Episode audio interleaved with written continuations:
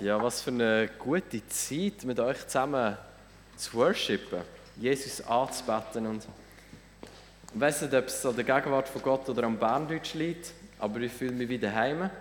Ähm,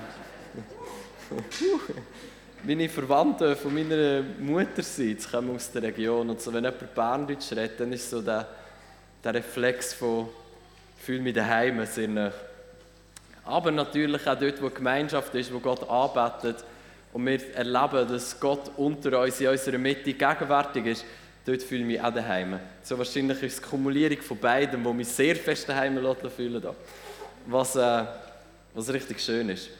Und es ist für mich äh, immer eine Ehre und ein Privileg, so gerade auch mehrere Sessions zu haben oder in einem Gemeindeweekend, wie ihr das jetzt am Wochenende habt, dürfen zu reden so, danke vielmals, dass ich bei euch sein darf, ähm, dass ihr gekommen sind, trotzdem, dass ich da bin.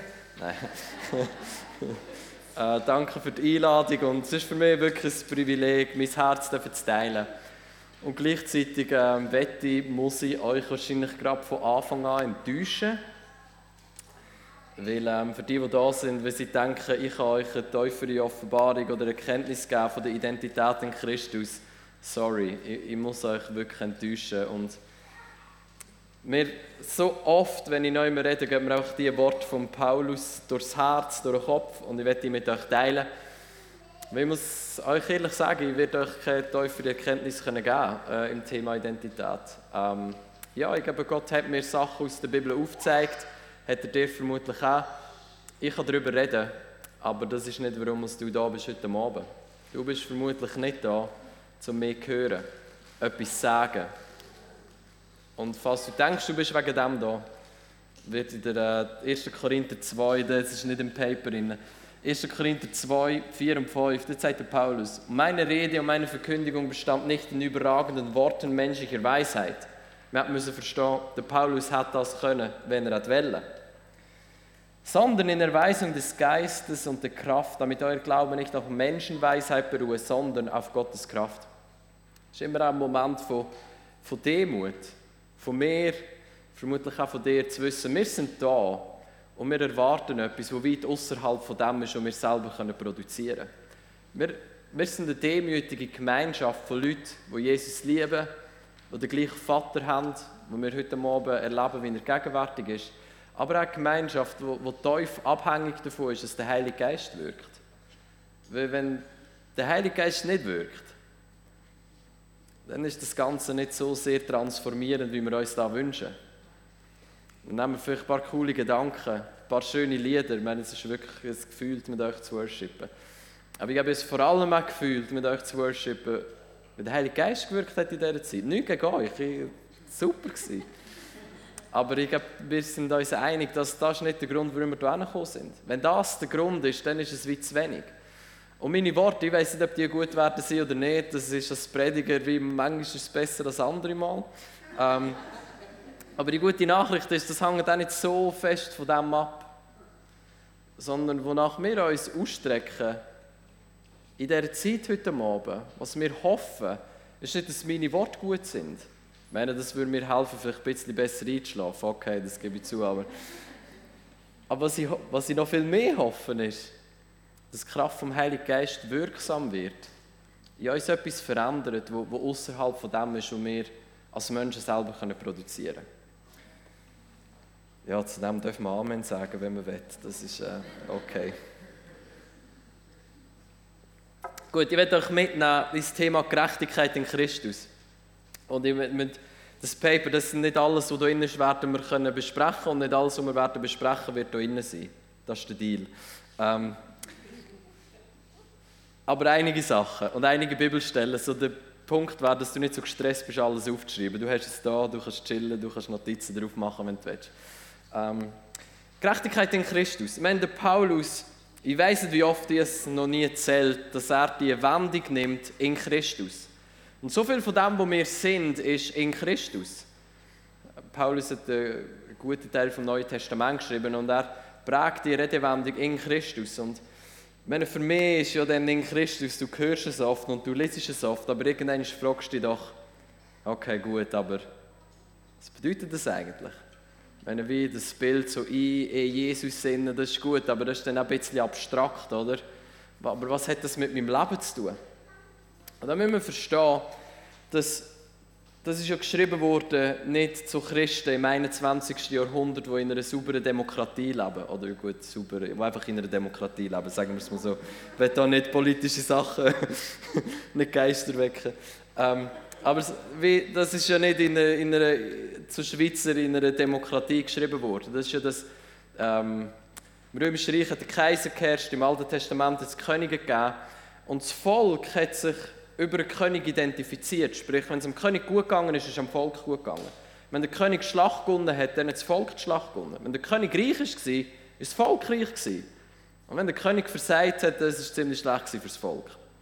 Man könnte wie sagen, das Volk war im König. Das Volk war zusammengefasst im König. Und das Volk hat sich über den König identifiziert. Wenn es dem gut gegangen ist, ist es ihnen gut gegangen. Wenn es dem König schlecht gegangen ist, ist es irgendwann auch schlecht gegangen. Und der Paulus nimmt die, das in Christus sein und sagt, wir, wir identifizieren uns jetzt über Christus. Und wir können uns auch vorstellen, wie so die Schweizer Nazi. Ich weiss nicht, wer von euch, vermutlich einige von euch haben das noch wie vor Augen, wie der Jan Sommer hat den Penalty gegen Frankreich, wir gewinnen. Yes! Ähm, das war so gut. Und, und, und das Interessante war, am nächsten Morgen bin ich aufgestanden und ich war happy. Gewesen. Nicht mal genau gewusst, warum, aber mir ist es gut gegangen. Ähm, und dann tauschst du so aus, dass ja, wir haben gestern Abend haben wir gewonnen und so gut, wir haben gewonnen. Und irgendwann realisierst du aber, ehrlich gesagt, ich habe keinen von euch gesehen, dort mitspielen. Äh, ich habe den Fernseher geschaut, aber den habe ich dort nicht gesehen. Und trotzdem sagen wir, wir haben gewonnen. Es ist irgendwo, es betrifft uns. Wir fühlen uns wie als, hey, das ist irgendwo unser gewesen. Warum? Weil unsere Nazi spielt für uns und wir identifizieren uns über unsere Nazi. Hoffentlich noch ein bisschen mehr über Jesus. Wenn Nazi gehen nicht ganz immer, haben wir vielleicht auch schon gemerkt. Der Höhenflug ist dann wieder bremset worden, okay. Aber wir, wir identifizieren uns ja über, über unsere Nazi. Und wir akzeptieren irgendwo, Nazis sind so mehr oder weniger die besten Fußballer, die wir haben. Und wir, sie repräsentieren uns Sie repräsentieren die Schweiz, die und mich. Du und ich können es nicht besser, auch wenn wir es manchmal denken. Und wir identifizieren uns über sie. Und das ist eigentlich genau das Bild, das Paulus braucht, für in Christus sein. Wir identifizieren uns über unseren König Jesus. Und er repräsentiert uns. Er hat uns repräsentiert, als er am Kreuz für uns gestorben ist. Du und ich, wir sind nicht an diesem Kreuz gestorben. Auf eine gewisse Art. Auf eine andere Art könnte man sagen, wir sind eben doch mit Christus mitgestorben und mit auferstanden. Warum? Weil Jesus als König sein Volk repräsentiert hat. Und als uns, mit uns zusammen gestorben ist. Und wir uns jetzt identifizieren über ihn. Das bedeutet, sein Sieg ist in Christus unser Sieg. Sein Reichtum ist in Christus unser Reichtum. Und eben auch seine Gerechtigkeit ist in Christus unsere Gerechtigkeit. Es ist ja nicht so, dass wir selber Gerechtigkeit erwirkt hätten. Also zumindest bei mir nicht. Und es ist auch nicht so, dass es mir möglich gewesen wäre, Gerechtigkeit zu erwirken. Aber es ist eben so, dass jemand gegangen ist und gesagt hat, ich repräsentiere das Volk von Gott als König. Wenn ich versage, haben alle ein Problem. Aber wenn ich gönne, wenn ich sterbe, wenn ich die Sünde auf mich nehme, Sünde in mir verdammt wird, mit mir stirbt und in ein neues Leben aufersteht, dann eben das ganze Volk mit mir. Und das war Jesus, der Messias, der Christus. Das bedeutet der gesalbte König, wo wir uns über ihn identifizieren und er repräsentiert uns. Und wir sehen das im Bild von, von David und Goliath. Das war eigentlich genau diese Szene. Wir kennen ja das relativ gut. Es ist darum gegangen, der David war gesalbter König. Noch nicht eingesetzt, aber schon gesalbt. Und er ist gekommen, hat seinen Brüdern zu essen gebracht. Und dann ist es darum gegangen, dass da ein Goliath war. Und er hat das Volk von Gott und Gott vom Volk verhöhnt. Und dem ist es bunt geworden. David hat gedacht, da muss man etwas machen. Und er hat etwas gemacht. Aber das Interessante ist, was war der Deal? Gewesen? Wo, wo der David gegangen ist, um gegen Goliath zu kämpfen, was ist die Vereinbarung, was ist die Abmachung? Gewesen? Wir lesen die ähm, 1. Samuel 17, Vers 9. sagt der Goliath, wenn er mit mir kämpfen kann und mich, der Goliath, schlägt, so wollen wir eure Knechte sein. Wenn ich aber im Kampf mit ihm siege und ihn erschlage, so sollt ihr unsere Knechte sein und uns dienen. Was bedeutet das? Der David als König, also als gesalbter König, noch nie gesetzter König, aber gesalbter König, der hat das Volk repräsentiert. Wenn der David da verloren hat, wäre das ganze Volk zu Diener geworden vom Goliath, von den Philister. Aber wenn der David gönnt, hat das ganze Volk gewonnen und die Philister werden Diener der Israeliten. Also der David hat sein Volk repräsentiert. Wenn er verloren hat, wäre nicht einfach nur er Kopf kürzer gewesen. Das ganze Volk Israel hat das Problem gehabt. Aber das, niemand anderes hat sich getraut, dass sie gedacht okay, gut, cool, wir können, das soll der gehen, weil äh, ich will nicht sterben. Und Jesus hat genau das Gleiche gemacht. Er hat Sieg über, über die Sünde und über den Tod. Der Deal war eigentlich, schau, wenn, wenn Jesus verloren hat, kann man theologisch darüber diskutieren, ist das überhaupt möglich gewesen, aber ihr kommt schon mit. Dann hatten wir alle das Problem gehabt. Wir alle wären immer noch gefangen in unserer Sünde. Und niemand von uns wäre gerecht heute Abend da. Aber wenn Jesus gewonnen hat, so wie der David gewonnen hat, ist sein ganzes Volk zu Gerechten erklärt worden. Und sein ganzes Volk hat gewonnen. Über, über die Sünde und über den Tod. Und das logischerweise nicht aus unserer Kraft. Genauso wie alle anderen Israeliten nichts dazu beigetragen haben, dass die Philister ihre Diener geworden sind.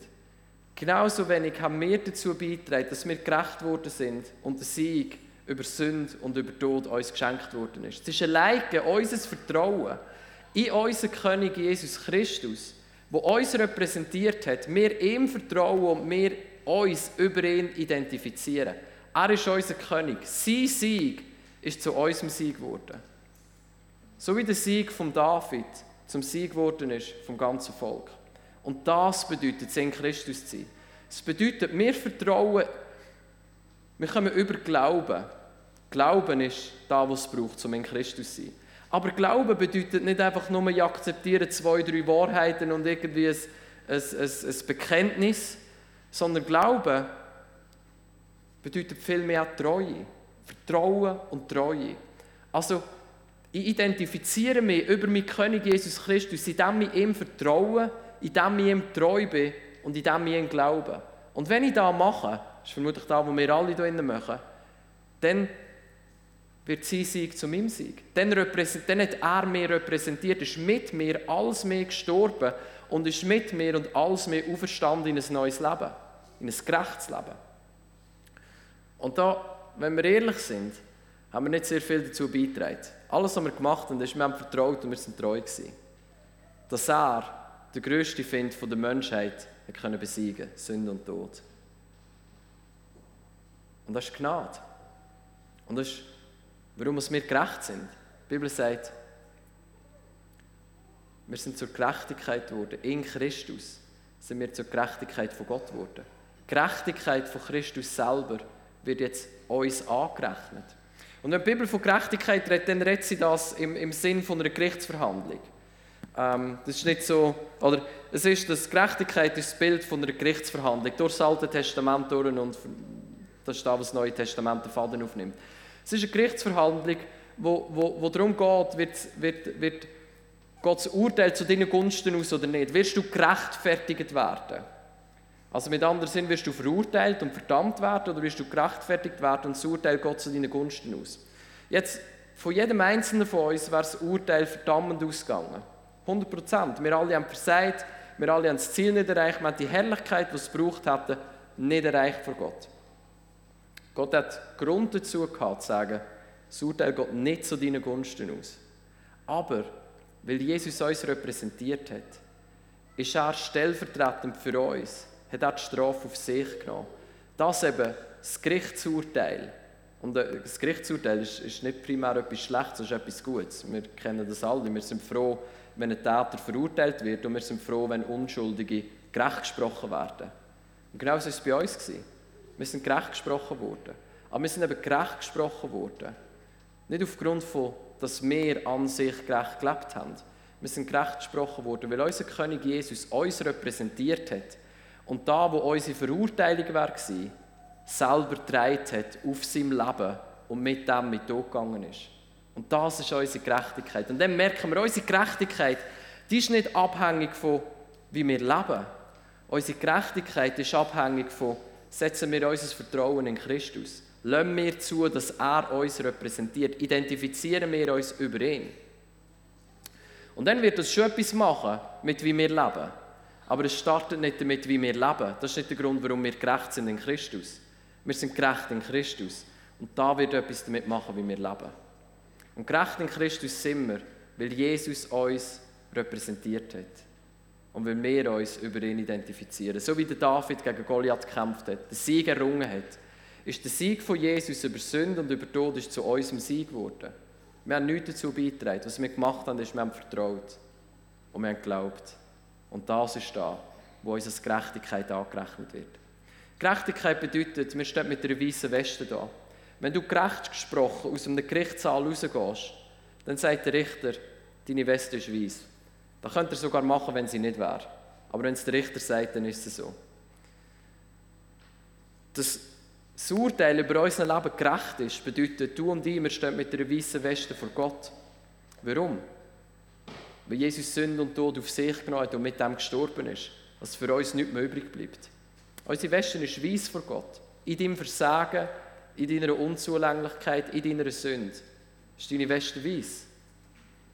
Und was da mit dir nicht macht, ist, juhu, ich kann weiter sündigen. Wenn wir da checken, dann macht es etwas mit uns, dass wir mehr und mehr heilig und gerecht werden leben. Wie so eine tiefe Dankbarkeit gegenüber unserem König Jesus in uns aufkommt, dass wir sagen, wie können wir, die der Sünde gestorben sind, durch Jesus weiterhin in der Sünde leben? Das ist das, was Paulus sagt in Römer 6. Wie können wir, die so dankbar und treu sind gegenüber unserem König, missbrauchen, was er für uns erwirkt hat? Das wäre billige Gnade. Aber in Dankbarkeit und in Treue gegenüber ihm zu leben, wird uns nicht die billige Gnade hineinbringen. Es wird uns dazu bringen, dass der Geist Gottes etwas in unseren Herzen neu formt, dass wir die Gerechtigkeit von Gott werden ausleben. Vermutlich nie perfekt. Wir sind alles gebrochene Menschen und zu einem gewissen Teil werden wir das immer bleiben. Hoffentlich immer Jesus ähnlicher. Aber ich habe bis jetzt noch keinen gesehen, der genauso ist wie Jesus. Und einen kennst, sagst mir, dann kann mir die Hände auflegen für mich beten, dann wäre ich dankbar. Aber das ist okay. Aber die Wahrheit gestaltet uns mehr und mehr um in sein Ebenbild. Gerechtigkeit, eine weiße Weste aufgrund von dem, was Jesus für dich da hat. Dass er dich repräsentiert hat, dass sein Sieg zu deinem Sieg geworden ist. Und wir lesen das zum Beispiel in Kolosser 2, 12 bis 15 steht, da ihr mit ihm begraben seid in der Taufe. Also niemand von uns ist ja begraben worden in dem Sinn. Du bist nie drei Tage tot und nachher wieder auferstanden. Du hast von deiner Geburt bis jetzt hast du gelebt. Und wir beten, dass du den heutigen Abend auch überlebst. das war ein Witz. Ähm, da ihr mit ihm begraben seid, weil wir uns über ihn identifizieren und er ist begraben gewesen, sind wir in der Taufe mit ihm mitbegraben. In ihm seid ihr auch mit auferweckt worden durch den Glauben an die Kraftwirkung Gottes, der ihn aus den Toten auferweckt hat. Er hat euch, die ihr tot wart in der Übertretung und dem unbeschnittenen Zustand eures Fleisches, mit ihm lebendig gemacht. Sein Leben ist zu meinem Leben geworden.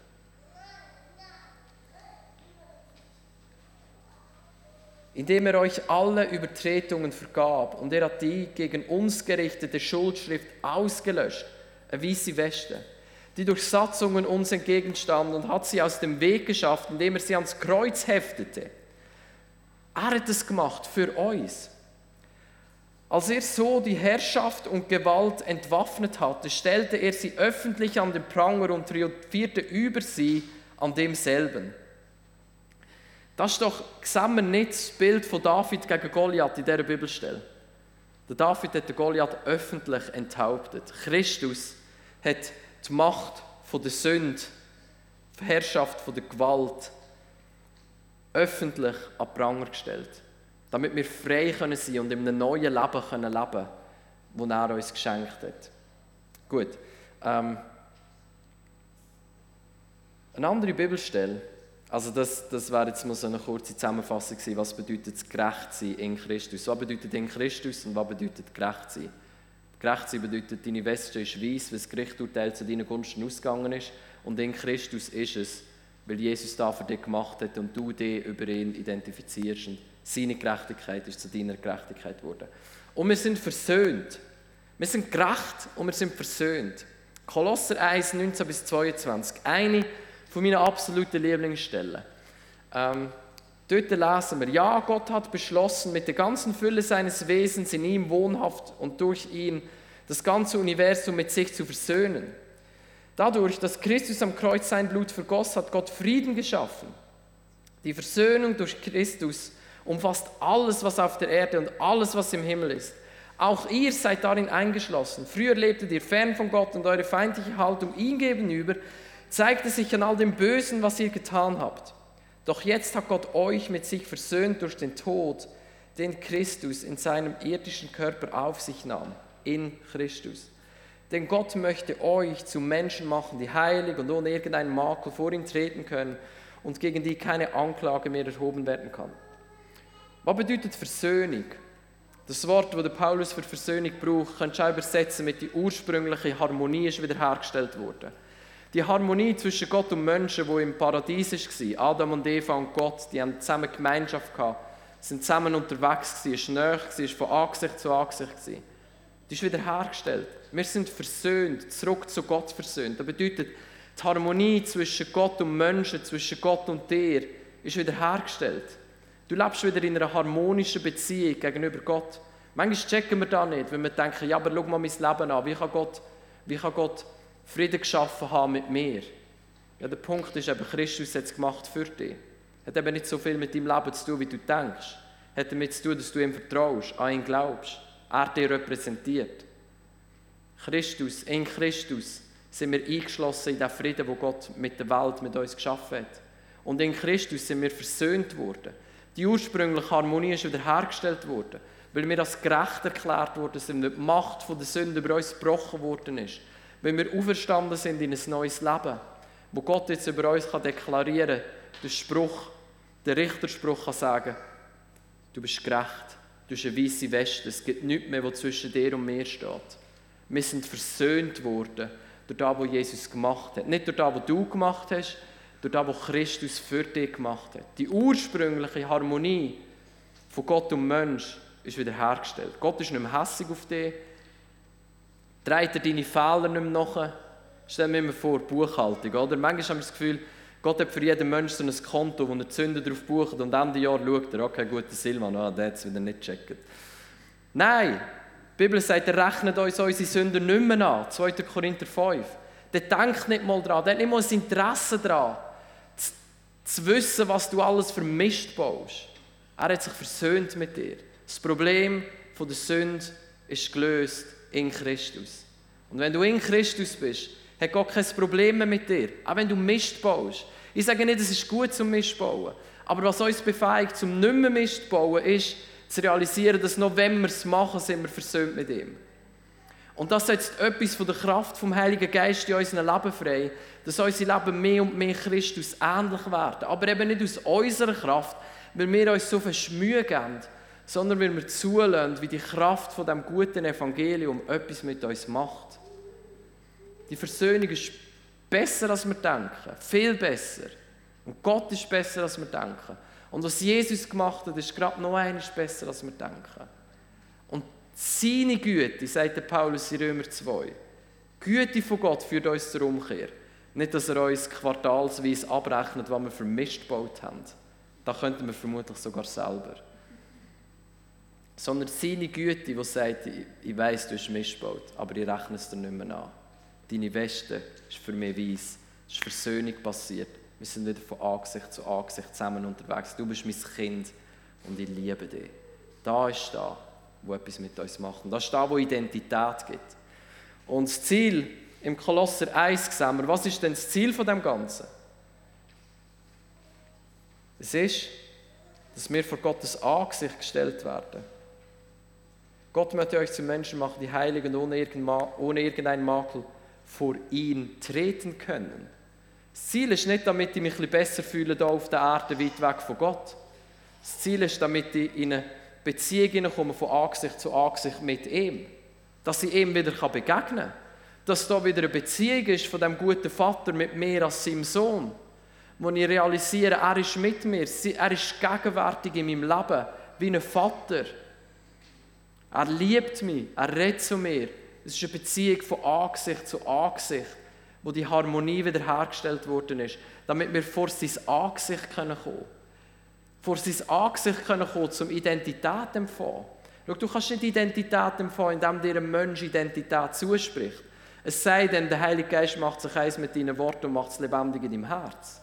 Aber der beste Ort zum Identität empfangen ist vor Gottes Angesicht. Wenn er etwas über dein Leben sagt. Kennt ihr die Geschichte von Gideon, wo sich, ver, wo sich versteckt hat, wo ein Angsthass war, Angst hatte vor dem Midianiter, sich in der Grube versteckt hat und seine Weizen gedroschen hat. Und Gott ist gekommen und hat gesagt, du tapferer Held. Und der Gideon hat gedacht, äh, ist da noch jemand anderes da? Und er hat realisiert, aber das ist, wie Gott ihn sieht. Und so was ist er geworden.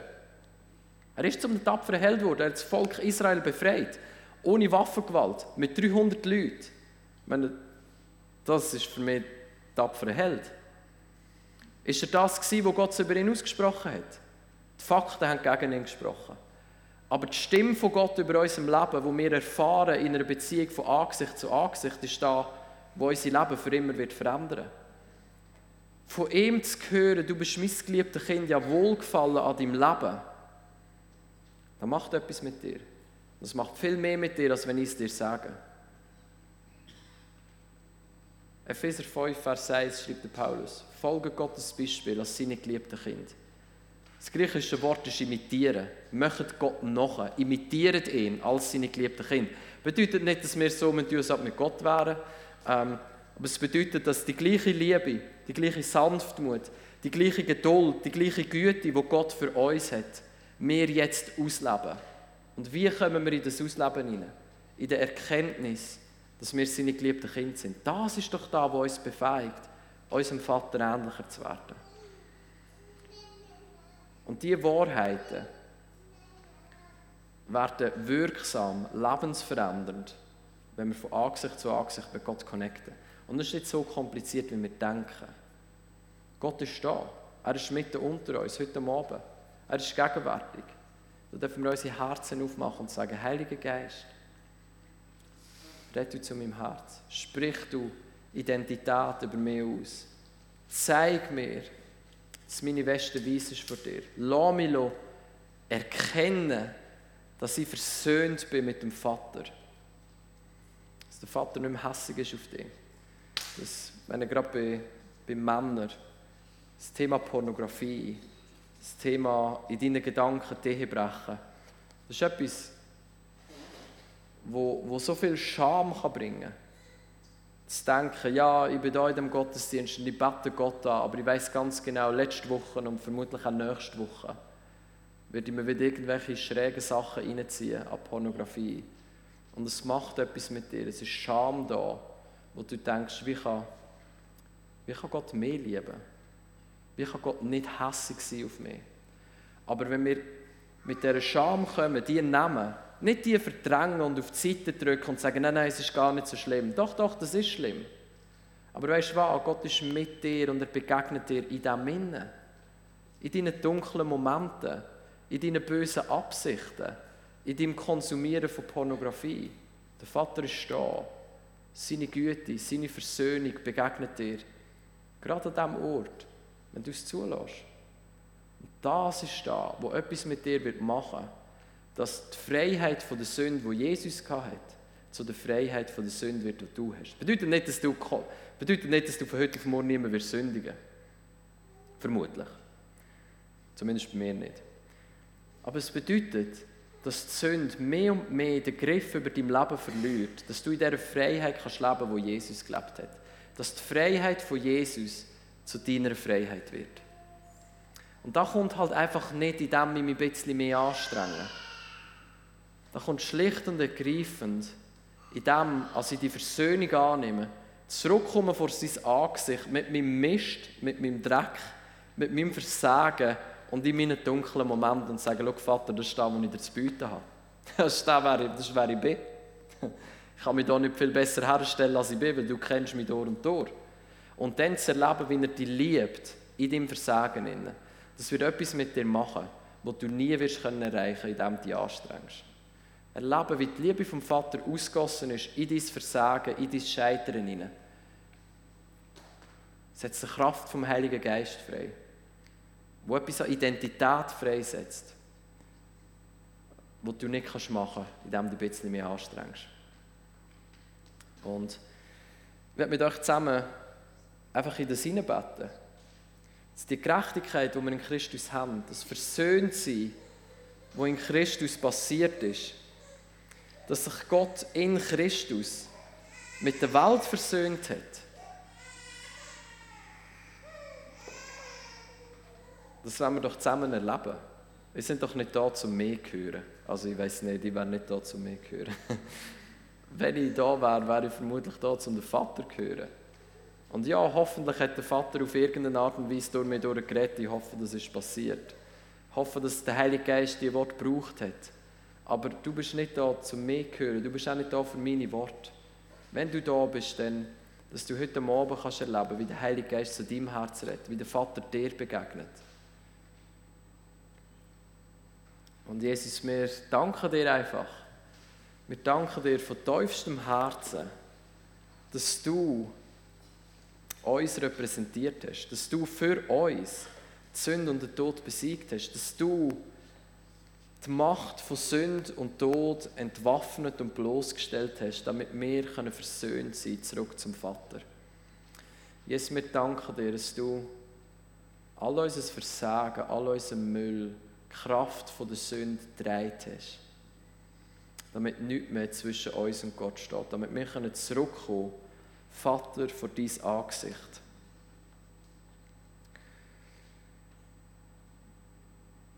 Und wir beten, dass vor deinem Angesicht, Jesus, vor deinem Angesicht, Vater, dass da Wort vom Leben fließen. Ich bete, Heiliger Geist, sprich du Identität aus, gerade jetzt in unsere Herzen. Wir brauchen es. Wir sind gebrochene Menschen die deine Wahrheiten in unserem Leben brauchen. Aber nicht nur wissen, sondern erkennen. Sprich du Wort vom Leben, wo unser Herz befreien und uns erkennen, wer wir sind in dir. Sprich du Wort von der Versöhnung, Wort von der Vergebung, Wort von der Identität. So wie bei der Taufe von Jesus, Markus 1,11. Du bist mein geliebter Sohn, ja wohlgefallen an dir. In Christus gilt das für dich. Das ist das Wort über Jesus im Leben und in Christus ist das Wort über dein Leben. Der Vater sagt über dein Leben, du bist mein geliebtes Kind, meine geliebte Tochter, mein geliebter Sohn. Ja, Wohlgefallen an dir. Ich bin gnädig und gütig gegenüber dir. Du bist versöhnt worden, du bist angenommen, du bist gerecht. Das ist das Ziel, das wir darauf hinschaffen. Das ist der Start von deinem Leben mit Jesus am Ort der Versöhnung, am Ort der Annahme, am Ort der Liebe, am Ort der Gerechtigkeit. Dort startet deine Reise mit Jesus. Sie wird nicht dort enden, sie startet dort. Ich glaube, ich würde es schön finden, wir könnten zusammen einfach eine Worship-Zeit haben. Im Vertrauen, dass der Heilige Geist in dieser Zeit redet. Und du darfst gerne einfach in deinen Worten Jesus sagen oder den Heiligen Geist einladen. Sag, Heiliger Geist, ich brauche dein Reden, red du zu mir. Red du zu meinem Herz. Mach die Wahrheit lebendig für mich. Ich ich kann dir das nicht geben. Niemand kann dir das geben. Wir können es auch nicht produzieren. Es ist eine tiefe Abhängigkeit und eine Demut, vor Gott zu kommen und zu sagen, ich brauche deine Hilfe. Ich kann es nicht. Aber ich weiß, du willst zu meinem Herz reden. Und das beten wir, Heiliger Geist. Wir sind demütig vor dir. Wir wissen, wir, wir können das nicht selber produzieren. Aber wir glauben, dass du zu unserem Herz willst reden willst. Wahrheiten willst aussprechen, wie über Gideon. Du tapferer Held. Wir sind da, Heiliger Geist. Red du zu uns. Offenbar uns der Vater. Sprich Identität über unser Leben. Bring uns in eine Begegnung von Angesicht zu Angesicht mit Gott. Wir bitten dich, Heiliger Geist, komm und wirk du heute Abend. Wirk du heute Abend an unseren Herzen. Red du zu uns. lebendige Wahrheiten, die unser Herz verändern. Jesus, wir bitten dich. Du bist gut. Wir lieben dich. Red du zu uns. Schenk du uns Identität. Überführ du uns. Sag uns, wer wir wirklich sind in dir. Dass wir es erkennen dürfen. Nicht nur wissen, sondern erkennen. Amen.